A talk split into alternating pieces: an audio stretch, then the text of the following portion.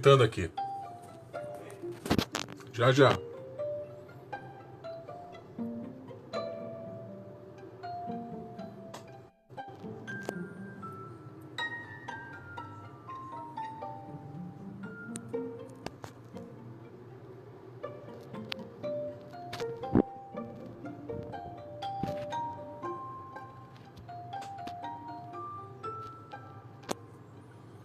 Vai dar certo, vai dar certo, vai dar certo, vai dar certo.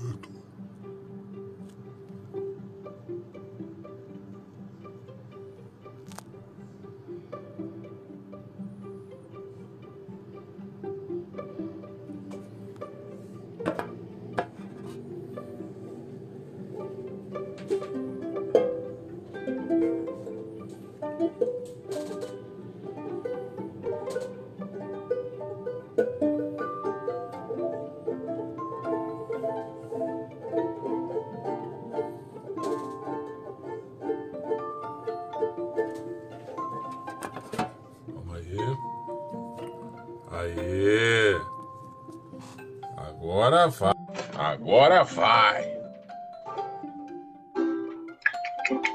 Eu disse que ia dar certo. Aê! Seja bem-vindo, meu parceiro. Pô, que sufoco, hein? Tranquilo aí? É sempre assim, não tem Tranquilo. jeito. Quando a gente vai falar de algumas coisas sérias aí, sempre tem uma. Tem a sabotagem, mas também tem a colaboração. Beleza, mano. É.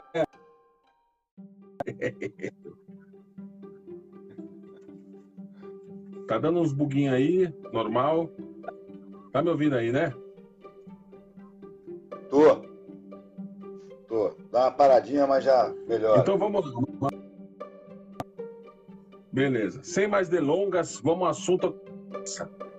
É, hoje eu tava, assim, essa semana que, que deu pra gente fazer a da live, eu tava pensando bastante é, no, no assunto que todo mundo quer saber, todo mundo tem curiosidade de saber, e a grande de saber.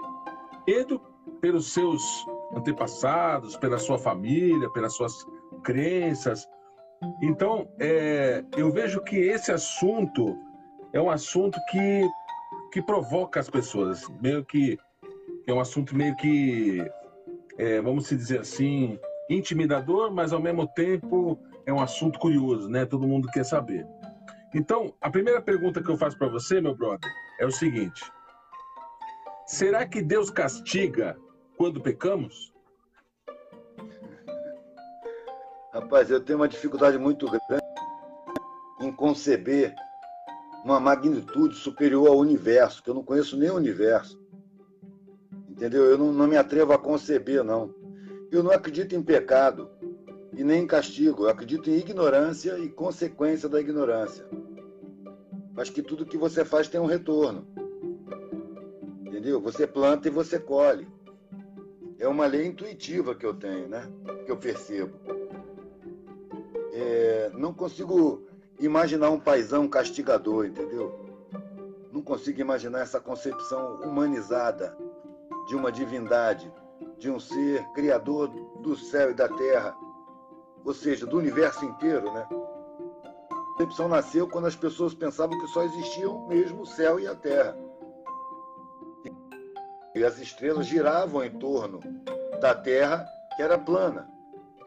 Até hoje tem gente que acredita nisso. É uma terra plana. Depois se descobriu que a Terra é um planeta que gira em torno do Sol. E que se descobriu que as estrelas, cada um, em volta.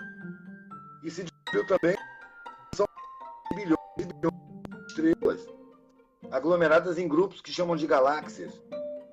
E que são bilhões de galáxias.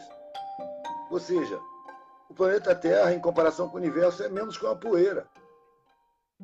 E aqui, dessa poeira, de um cantinho do esquecido do espaço, a gente quer entender o, todo universal. Eu acho que a gente tem muito que aprender no nosso tamanho, no trato do dia a dia.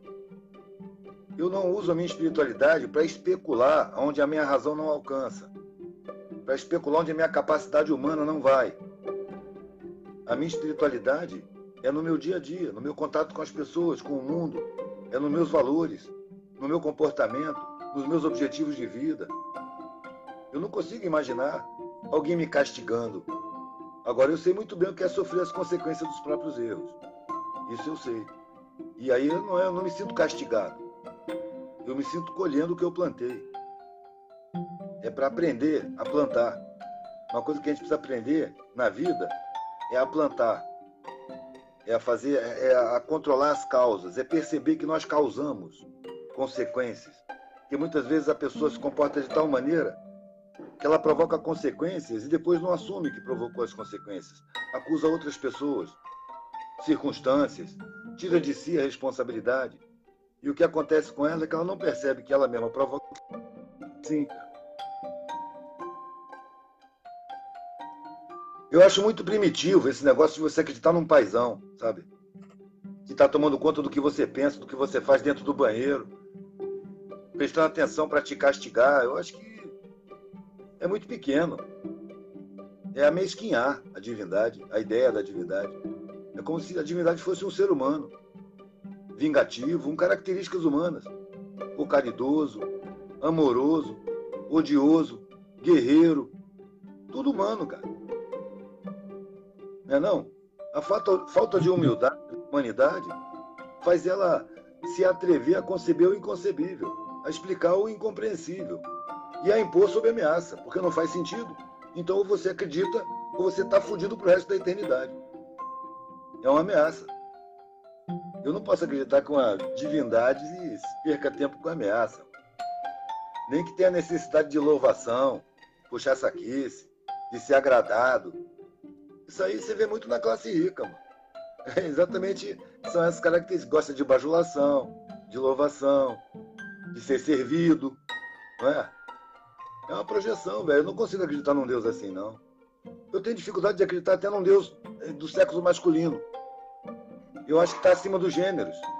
É alguma coisa que está.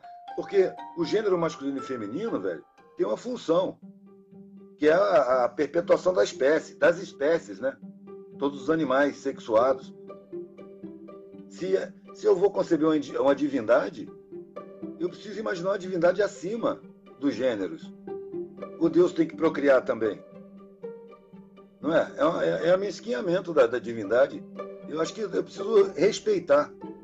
E o meu respeito, ele para na minha incapacidade. Ali, o meu respeito não, meu respeito me leva a perceber a minha incapacidade. A partir do, do, do ponto em que eu não sou capaz de perceber, velho, eu fico na ignorância. Para não estar tá arrumando explicações absurdas, tirânicas e muito humanas, nada divinas. Pode crer.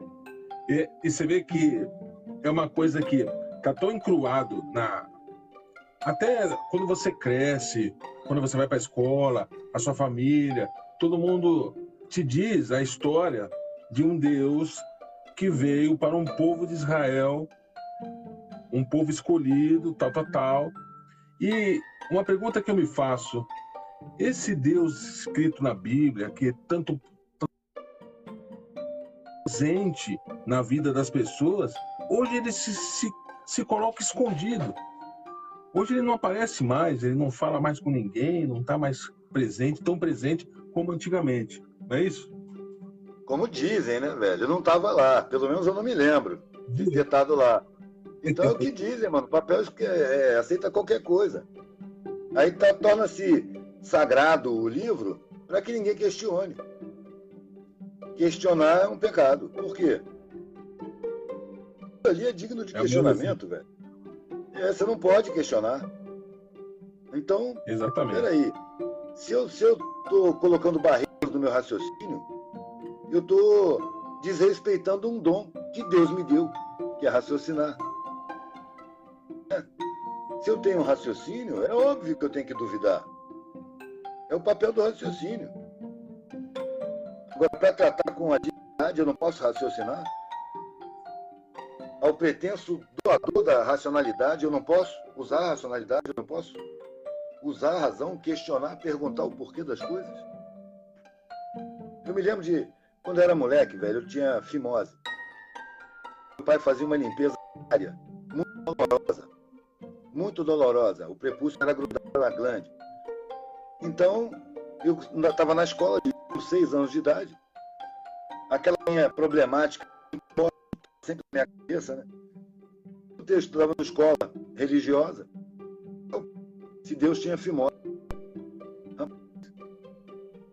Chamado de herege, chamaram meus pais, foi uma repressão do cacete, como se eu tivesse debochado. E eu não estava. Já que Deus é pai, ele é macho, ele deve ter um pinto. É um raciocínio simples. Mas me fizeram me sentir muito mal. E é observar os religiosos. E eles não me pareciam pessoas melhores do que os não religiosos. Não me pareciam mais amorosos, não me pareciam mais compreensivos. Às vezes me pareciam mais mentirosos, mais fingidos. Então eu dizia, pô, não acreditava. Fui, fui com o tempo, velho, eu fui desacreditando. E também é aquela coisa, mano, o planeta Terra, ele tem 8 bilhões de habitantes. 4 bilhões e meio estão na Ásia. E na Ásia, velho, não tem cristão. A maior parte da humanidade está na Ásia, mais, de, mais da metade. Está na Ásia. E lá quase não tem cristão. Então Deus fez mais da metade da humanidade para quê? Se não está salvo, vai para Eu posso continuar acreditando num Deus desse, velho? Mais da metade da população da Terra é não cristã. Budista, hinduísta, taoísta. Né? É a maioria da população. Então Deus é um Deus segregador, criou só um punhadinho, e nesse punhado que ele criou, ele ainda tem um povo preferido. Sentido. Não faz sentido. Eu não posso acreditar nisso. E isso de ameaçar por, por eu não acreditar não cola, para mim não cola, mano. Essa ameaça é arrebanhamento, é intimidação, é o uso do medo, velho, para te encabrestar, te colocar no rebanho. Também não gosto da ideia de rebanhos, entendeu? Eu não faço parte de rebanho, não, faço parte de uma família humana, raciocinante. Não estou atrás de nenhum pastor. Eu mesmo decido meus rumos. Na minha, a minha espiritualidade não tem religião. Ela tem prática cotidiana. Porque eu percebo lá dentro do, dia a dia eles são bem menos religiosos. Entendeu? Cadê a espiritualidade? Espiritualidade é dia a dia, mano. É no mercado. Você reage diante do insulto. Como é que é do apego? Qual é seu nível de apego à matéria? Você tem consciência de que isso aqui é uma passagem? Você acredita mesmo que se Deus gosta de você, ele vai te enriquecer? Tu já viu quando você dinheiro, você arruma também um montão de falsidade em volta de você? Você perde a paz. Você ganha hipocrisia, chama interesseiro, já não pode confiar no sorriso dos outros, não sabe se é sincero ou se é falso. Deus vai dar dinheiro como prêmio, velho. O dinheiro é muito mais um desafio para o seu ego, para a sua humildade, para a sua vaidade. O dinheiro é uma das dificuldades do mundo. O excesso do dinheiro, né? Estou falando da riqueza. Não é o dinheiro em si. O dinheiro em si é um padrão de troca necessário e útil. O problema não é o dinheiro, o problema é a ambição, é o acúmulo, é o egoísmo. Entendeu? Eu acho que é aí que você manifesta a divindade, mano, nas suas atitudes. O seu nível de espiritualidade se manifesta nas suas atitudes. Não é na sua crença, não. Crença é uma coisa mudar, velho, de uma hora para outra. É uma questão de circunstâncias da vida. Um sofrimento, uma tragédia. Você pode mudar de religião que você não acredita não tem importância, o que você acredita não tem importância. Importância tem o que você faz. Importância tem o que você sente.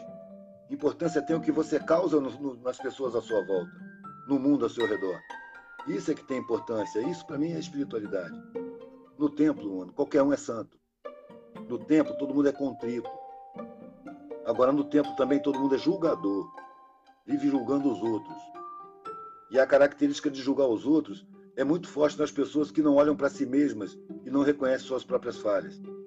Porque quem reconhece suas próprias falhas e se dedica a trabalhar nos seus próprios erros, não está preocupado com os erros dos outros, mano. Sabe que todo mundo erra e que os erros de cada um são problemas de cada um. É, o julgador é um cara que cria inferno, mano. Para ele, em primeiro lugar. Ele está sempre julgando em toda parte, está sempre arrumando aborrecimento. E é o inferno ambulante. Quando ele vai, ele arruma um problema, um bate-boca. Julga, condena, divino é um, um porta Onde é que está a humildade da figura? Eu não acredito em porta-voz da divindade, mano. Porta-voz da divindade é a consciência de cada um.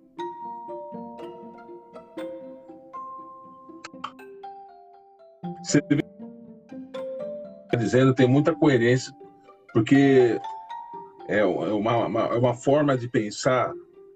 Não é que você está desafiando ou que você está as pessoas que acreditam ou frequentam nem nada.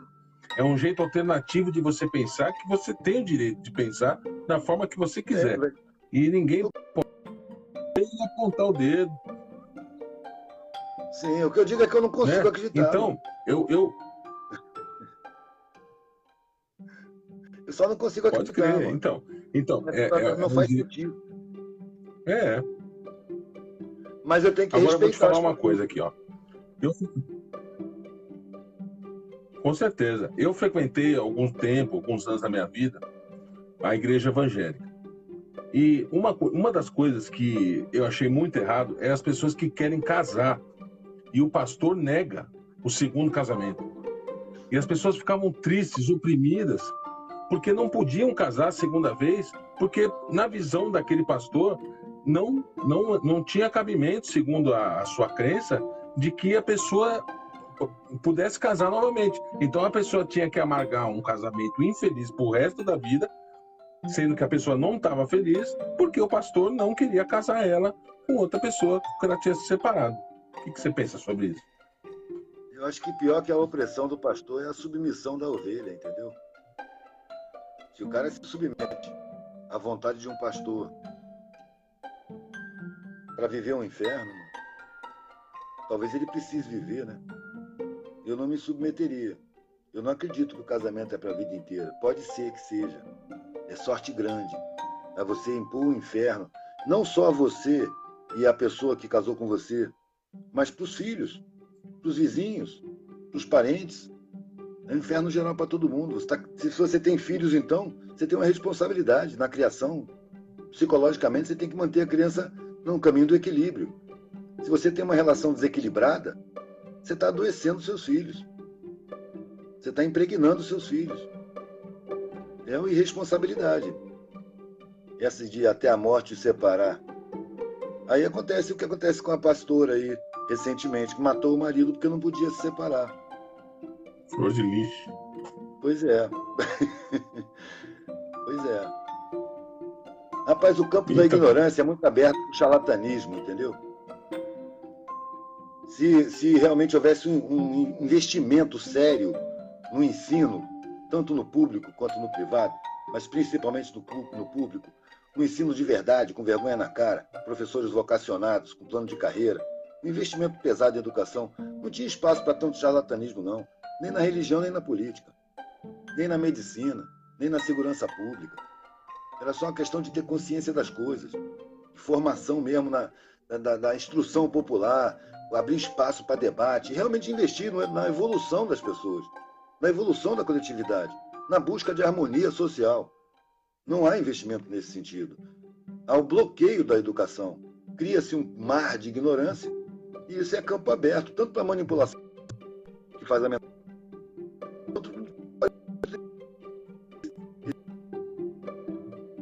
instrução de defesa crítica, não sabe raciocinar direito, se deixa levar, mano. A colheita que está plantada aí.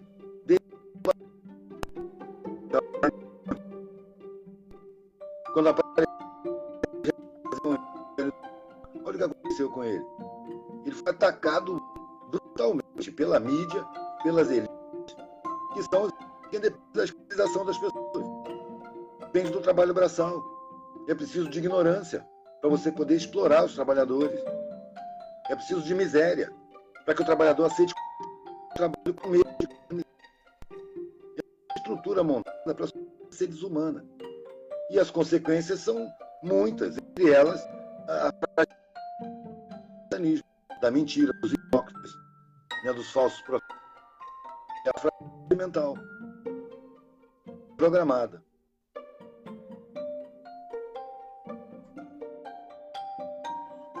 É bem por aí mesmo. Tá dando um, um bugzinho aí. Não sei qual é que é aí. Você está tá me ouvindo bem? Tá dando... Eu te ouvindo bem depois de um tempão. ah, entendi. Deve, deve ser o delay, né? Deve, deve ser o delay. Então, mano, e deixa eu te falar mais uma coisa. Por exemplo, né? O cara vai lá, o cara faz um, um show pirotécnico lá no palco, falando assim, ó, sobe aqui, você vai ser curado, vai lá, aí a pessoa levanta, a pessoa faz isso, faz aquilo. Aí o cara, o próprio cara, um cara de chapéu aí, pegou e deu um problema no joelho.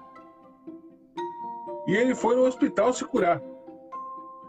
Aí eu me pergunto, se o cara cura todo mundo, por que ele não curou o joelho dele? Ô, velho, argumento não vai faltar. Pergunta para ele que ele te explica direitinho.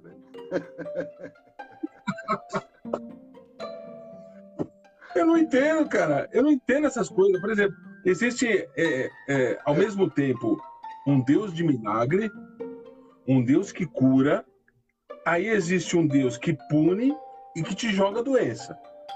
Tá aí existe um Deus pagar bom. O Exatamente. Aí existe um Deus bom e um Deus julgador. Aquele que te julga não é o mesmo Deus que te que é bonzinho com você. Então, obedece às ordens de, de, de determinada denominação, você está salvo, está com, já o seu lugar no céu já está comprado, afinal de contas a sua moradia já está lá. Se você faz o, o caminho ao contrário, você já está condenado a partir para essa outra vida num fogo eterno, num caldeirão, num inferno bem quente vermelho, com o diabo lá chifrudo, colocando lá um negócio lá para você sofrer. Então, se Deus é bom, Deus é pune, Deus faz isso, faz aquilo, é como você diz, é a manipulação da divindade.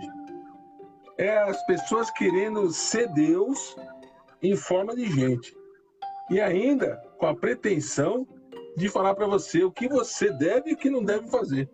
Afinal de contas, ele é um emissário de Deus nessa terra. Então, por exemplo, Deus, o criador de tudo, não pode falar com você. Ele manda um emissário para falar direto com você. É, é, engraçado isso, né? É bem cênico, né, mano? É bem teatral. Mas convence, mano. Porque as pessoas estão desarmadas. Não tem senso crítico, não tem instrução. Você vê, a existência de terraplanistas, cara, é uma coisa inacreditável. Tanto existe. É o plantio da ignorância. sabotagem total da educação, da formação das pessoas. Abre campo, velho, para as pessoas se deixarem levar. A verdade da manipulação, da máfia, tem todas as áreas. Religião. Você vai no futebol, tem máfia. Ensina, tem máfia. Muitas máfias. Você vai na segurança pública, puf, a gente está vendo.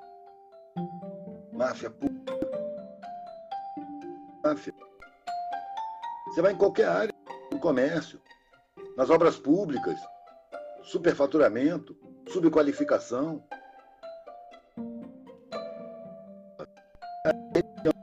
A sociedade. E agora ganhou importância política é voto. A ignorância implantada, é fácil você criar votos. Manipular mentes. Acreditar que se fala o pastor, está indo contra Deus. é um mafioso. É, chega a ser constrangedor. Você vê aquele monte de pobre dentro da igreja e o pastor está num carro. Aí, o, o, o repórter vê o seu pastor falou. Eu perguntei para um pastor: você de constrangedor tentando as pessoas são pobres? de outras paradas. Né? Eu disse, não, o povo gosta de ver o seu pastor bem te dá forte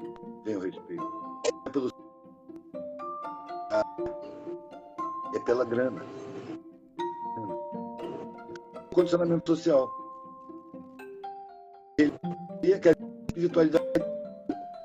Por isso que eu digo religião é uma coisa, espiritualidade. Pode haver espiritualidade na religião, mas depende do indivíduo. Pode ser sincero. Tem pastor sincero. Mas eu vou dizer para você que não é a maioria, não. A maioria joga o jogo. Infelizmente. É. Comércio.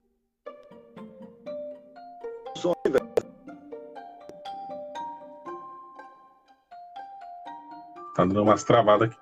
Tá falhando. É, tá falhando. Calma aí, deixa eu ver se eu consigo consertar aqui.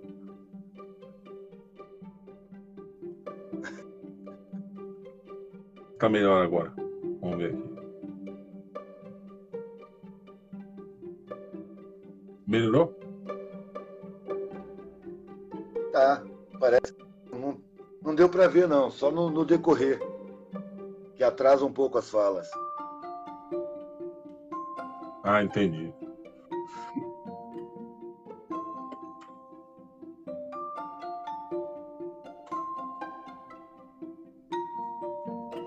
Tá me ouvindo aí, né? Tô. Como é que tá a recepção do papo? É, ainda tá. Eu, até eu consegui entender é, até a parte que você falou do, dos pastores bonzinhos e honestos. Então, como eu estava te falando, é, o que eu quero dizer é o seguinte. É, eu acabei esquecendo o que eu ia dizer. Mas eu quero te falar o seguinte, Eduardo. É necessário é a religião e as suas denominações, porque eu entendo que a religião para a contenção da massa. No meu entendimento, a religião ela serve para quê? Em nome do medo e de uma figura fictícia chamada diabo, as pessoas não fazem o mal à torta e à direita. Imagina só se a população do mundo descobrisse que o diabo não existe. Os caras iam matar a torta e a direita aí. Não tá dando pra ouvir? Tá travando. Travou, velho. Oh, já. Travou? Tá me ouvindo agora? Eu não tava ouvindo nada, não. Agora eu ouvi só a pergunta. Tá me ouvindo agora? Eu tô te ouvindo. Tá a, a imagem tá. A imagem tá meia parada, mas eu tô te ouvindo. Agora?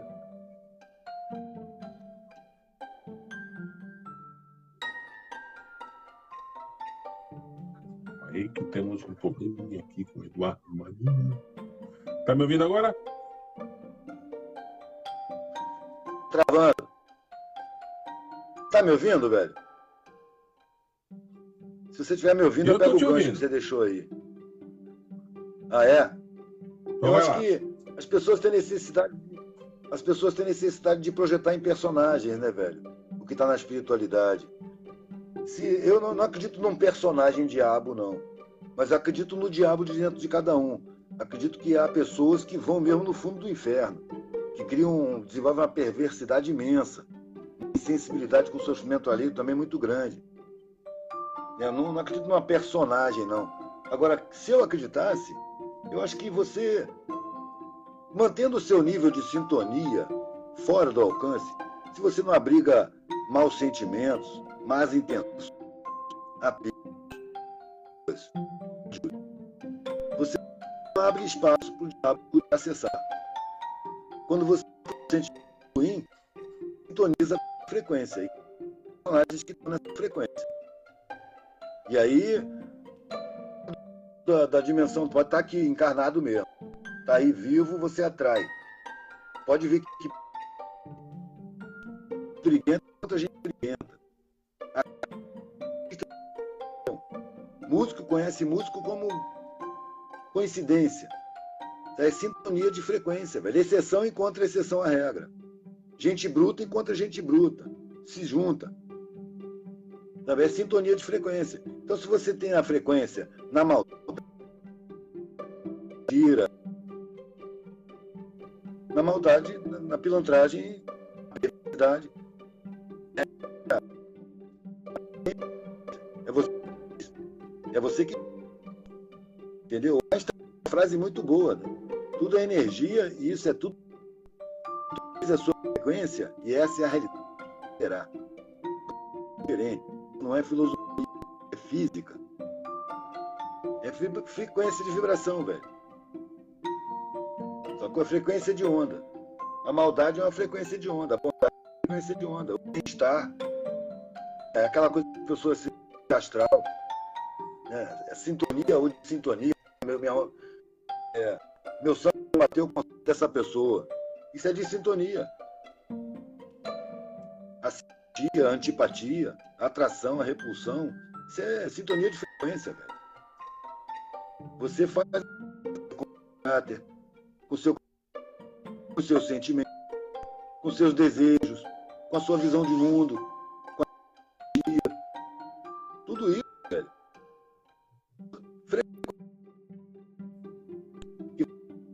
Pela vida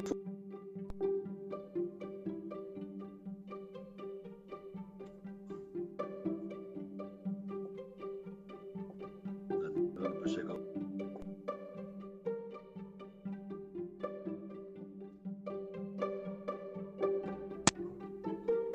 Eu tô, eu tô, eu tô te ouvindo, agora tá melhor. Agora tá, tô conseguindo te ver direitinho. É exatamente isso. Fre... Você tá me ouvindo, né? Tô. Então, é exatamente isso. É o que você falou. É a frequência que você atrai. Você já viu aquelas pessoas que falam assim, pô, tudo acontece comigo.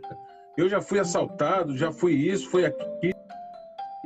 A vida sem acontecer nada mesmo. É o que você, você atrai, é o que você emana. Se você tem uma frequência boa, geralmente você passa a vida de boa. Agora, se você tem uma frequência voltada a reclamar, a resmungar de tudo, a achar que tudo vida é uma merda, é lógico que você vai se afundar cada vez mais. Não é isso, meu brother? É. O sentimento que você cultiva. É ele que vai vibrar no seu caminho.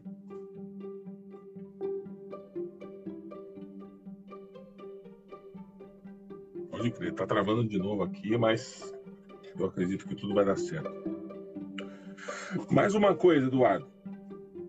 Por que Deus permite que coisas boas aconteçam para pessoas más? Coisas boas ganhar dinheiro? O que, que você chama de coisa? Quem é que vai saber da intimidade de uma pessoa? Você está de fora. Você está tá achando que a pessoa vai ver o que, que a pessoa está sentindo, vivendo. Você não sabe, mano. A gente pela forma. Não é? Ganhar dinheiro, mano, e ter muita coisa, não é tudo aqui se diz, não. Você perde contato com a sinceridade. Você. Você dizer. Você fica frágil, se aborrece, fica exigente.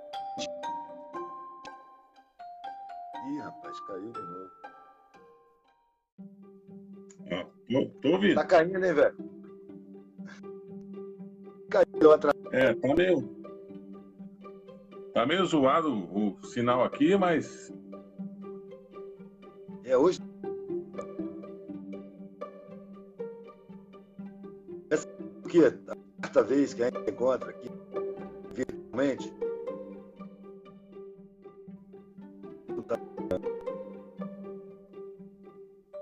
Tô ouvindo, tô ouvindo mais ou menos. Tá travando, velho. Como é que está é, a reação aí? As pessoas, as pessoas estão. Mano, alguém está perguntando não está ouvindo. Como é que está aí? É, para mim tá, para mim tá dando você tá, tá, tá dando umas travadas. E como é que tá os As pessoas estão ouvindo? Estou ouvindo, ouvindo.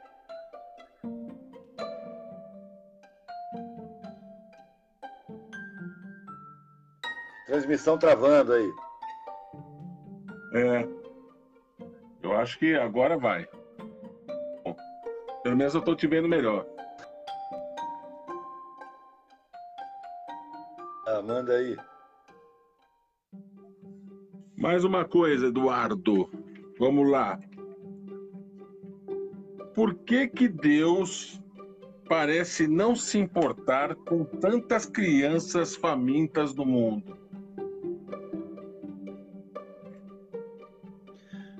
Rapaz, eu me pergunto como é que as pessoas conseguem viver em paz, ignorando tanto sofrimento, tanta criança nascendo aí, tanto velhinho sofrendo. Como é, como é que se convive com a miséria, mano? Como é que uma sociedade não prioriza o tratamento de quem precisa, serviço básico, matar a fome, criar moradia, educar as crianças para fazer uma população melhor, mais instruída? Por que, que a sociedade convive pacificamente, velho, com tanto sofrimento, com tanta sacanagem? Por que atribuir a uma divindade, a um, vamos dizer, um herói, né? Seria um herói, a responsabilidade pelas nossas mazelas. Não é trabalho do ser humano é alcançar harmonia coletiva? É trabalho nosso, mano. Não dá para sentar e ficar esperando um Deus chegar e fazer. Não, é nós que temos que fazer no dia a dia. Isso foi dito pelos mensageiros de Deus, vamos dizer assim. As maiores figuras da humanidade já deram essa letra. É nós que temos que fazer, não esperar Deus fazer por nós. Coletivamente, cooperativamente, amorosamente, afetivamente, respeitosamente, a gente precisa fazer, mano. Eu não posso pegar o grupo humano, a coletividade humana como um todo, e obrigar a se tornar respeitosa. Mas eu faço parte dessa massa.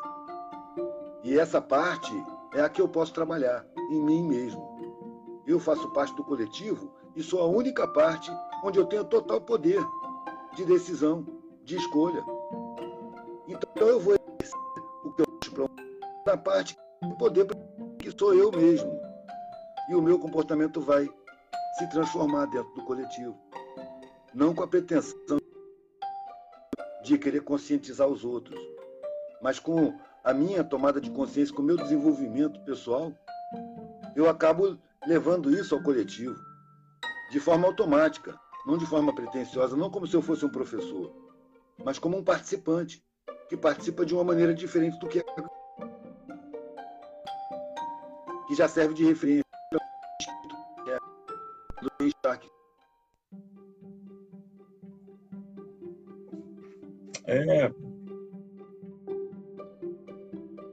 Por aí, Eduardo, é bem por aí. É, só que eu sinto que muitas pessoas, assim, nesse nosso Brasil, ou até no mundo, elas estão perdendo uma grande oportunidade de fazer a sua parte, pensando no seu eu, pensando na sua própria barganha, pensando em como vai ganhar e como vai passar os outros para trás. Muita gente, é que nem eu falo, tem muita gente que tem muito dinheiro e vive muito bem. Tem muita gente que tem pouco dinheiro e também vive muito bem. Como também tem muita gente que tem muito dinheiro e vive mal pra caceta. E tem muita gente que com pouco dinheiro também não se conforma, também vive mal pra caramba coisa, é uma coisa é muito complexa você dar um, um negócio coletivo para uma coisa individual. Tem muita gente que tem muito dinheiro e vive, mano, vive de boa. Agora, é que nem você falou, tá sempre cercado de cara que quer se aproveitar, porque você tem muito, então as pessoas acham que não vai fazer falta se você der um pouco de dinheiro para elas. Como também tem muita gente que tem pouquíssimo dinheiro e vive bem, muito bem, muito bem, com pouquíssimo dinheiro. Mas a vida já é tão curta para a gente ficar perdendo tempo com bobagem, perdendo tempo, que nem você falou, julgando os outros por causa da sua fé, por causa da sua cor, por causa da sua crença, por causa da sua etnia, por causa que é nordestino, por causa que é estrangeiro. Se a gente, por exemplo, você é muito bom nas palavras. Você fala, você é uma pessoa que você sabe que você é muito bom nas palavras porque você alcança muitas pessoas através desse pensamento que é um, um pensamento libertador. Eu sou bom em outras coisas. Então eu não quero ser melhor que você. Eu que você. É por isso que eu te chamo para live, porque eu sei que você vai ser uma fonte de inspiração, como eu também você, para outra gente do lado de cá. E assim a gente vai compondo, e assim a gente vai vivendo, e assim a gente vai fazendo a nossa parte. É que nem você fala, eu também falo, eu não vou ver o mundo mudado, mas eu vou fazer parte para que eu vou fazer da minha vida um mundo melhor. Cerco as pessoas que eu convivo, os pacientes do hospital, as pessoas que entram na minha loja, para as pessoas que eu vivo aqui no Braz, aqui em São Paulo. Eu posso fazer a vida de alguém melhor. E se eu fizer a vida de uma pessoa melhor, eu já estou satisfeito pra caramba. Tem uma criança que passa na frente da loja, ela todo dia ela, falou, eu te, ele tem que entrar para te dar um abraço. Quer dizer, é isso, cara. Eu amo as crianças. Eu amo criança, mano. Eu amo como. Eu, eu, eu, só tenho dois filhos. Mas se eu pudesse, eu tinha uns 250, porque eu amo criança. Se filho não chorasse, não ficasse doente, eu tinha uns 300 filhos. Mas é bem isso, mano. Então a gente tem que fazer a nossa parte nessa sociedade. O Brasil tá cheio de ladrão, tá cheio de gente safada, mas também tem muita gente do bem, mano que nem eu e você, que nem. Não vou me ficar me vangloriando aqui, porque não, não tem nada a ver. Mas tem muita gente querendo fazer o bem, tem muita gente querendo fazer a sua parte na coletividade. Então, é muito bom é esse papo nosso aqui, esse papo que a gente está tendo. Eu acho bom esse papo, assim, esse, essa, esse, esse assunto que eu jogo, que é assunto de Deus, assunto de divindade, essas coisas. Não é para querer tirar a pessoa da igreja, é para a pessoa entender que é possível viver bem, de todas as formas, indo para a igreja ou não, tá ligado? É mais ou menos isso, cara. Que é melhor viver respeitando quem pensa diferente. É mais viver. Isso aí. Único. Respeitando todos os pensamentos. Cada um tem seu jeito de ver Deus, cara. Se você quer ver Deus, você vai ver do seu jeito. Você não pode querer que o seu jeito seja o mesmo jeito do seu e do outro. E se alguém tem um jeito de ver que não é o seu, é direito desse alguém. O que importa é a conduta da pessoa dentro da coletividade. Como é que a pessoa te trata? Com respeito? Então você deve respeitar ela também. Né? Como é que a pessoa se comporta? É uma pessoa honesta, é uma pessoa afetiva, é uma pessoa tranquila. Tem que ser respeitada, velho. Existe uma única inúmeras, inúmeras formas. E todas têm que ser respeitadas, velho convívio harmônico tem que ser a prioridade. A arrogância é muito estimulada na nossa cultura social. Inclusive, a religião cristã carrega muito na arrogância, porque ela diz que ela é a única verdade. Isso é um desrespeito com todas as. A busca espiritual é a mesma para todo mundo. E ela visa a harmonia interna e externa. Se você pegar a base estrutural de cada religião, velho, na parte espiritual dela, todas elas recomendam pacifismo, camaradagem, hospitalidade, solidariedade, fraternidade, respeito, auxílio quando é necessário, apoio, amparo. As religiões recomendam isso mas cada uma tem um outro esqueleto, um esqueleto de, de, normas e regras e verdades e dogmas que se transformam numa área jurídica, mano. É uma área jurídica que vive julgando todo mundo. Né? É como se as pessoas falam de Deus, mas não acreditam muito, não. Porque elas já fazem o trabalho dele, né? já julgam e mandam para o inferno. Né? Então parece que as pessoas que falam de Deus não acreditam muito, não. Pode crer. Em vez de deixar esse trabalho desagradável para ele, né, velho? Tem um trabalho desagradável estar tá julgando as pessoas, mano. Fazendo papel de juiz, tirando arrogância, eu sou justo, eu sei. É desagradável estar julgando as pessoas. O que, que é isso para Deus? É, é, o trabalho dele?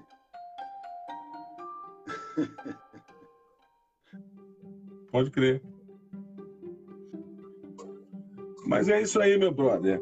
É, eu acredito que é possível, é bem possível de a gente ver uma mudança muito grande por aí depois dessa onda aí de coronavírus.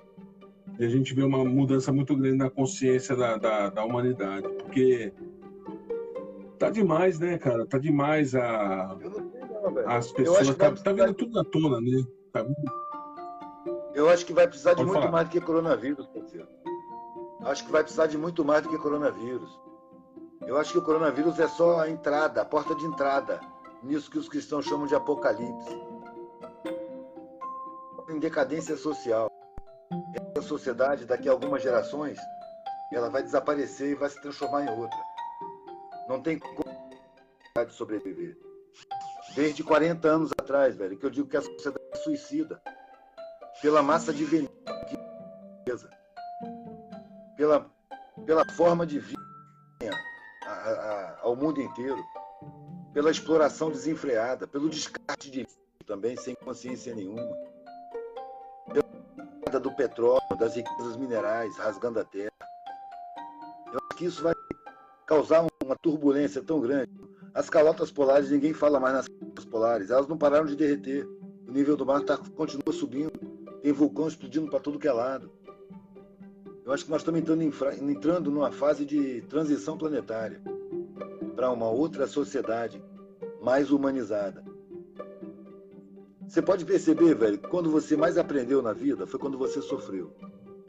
Quando você criou mais capacidade de resistência, mais capacidade reflexiva, de superação, percebeu mais coisas, se aprofundou, foi com sofrimento.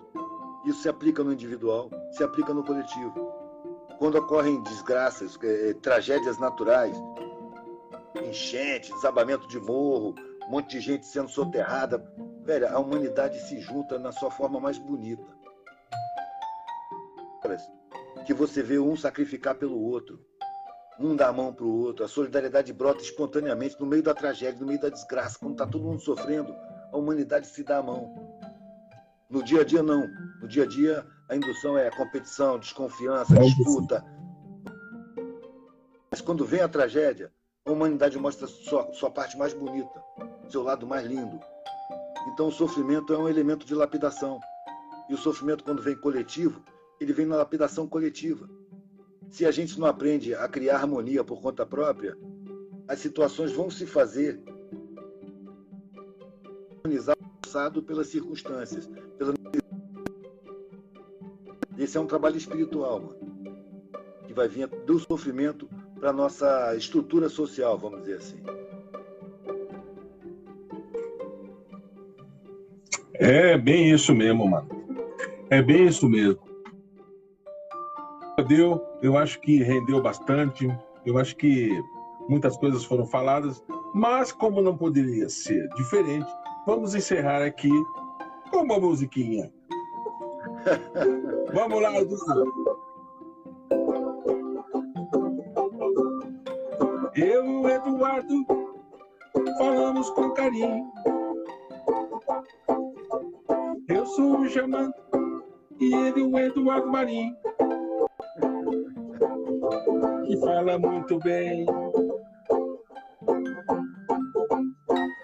Como um passarinho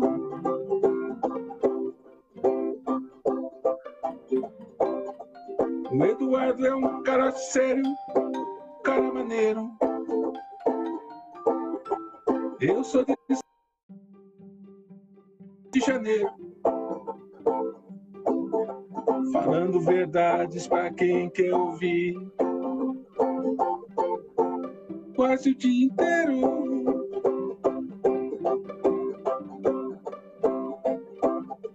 Encerro essa live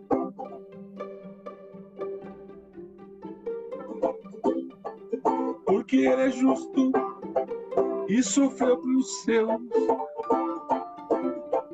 Mas coitado de quem se diz ateu.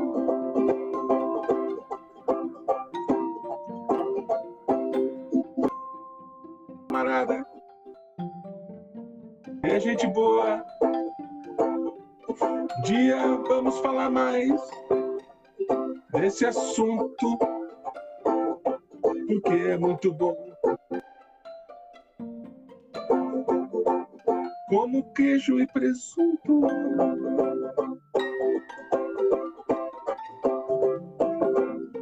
Certo, meu brother? Muito obrigado mais uma vez. Você, ó, você tá aqui, mano. Você mora no meu parceiro. coração, brother. Até uma próxima, velho. Tamo junto. Tamo Valeu. Junto. Abraço.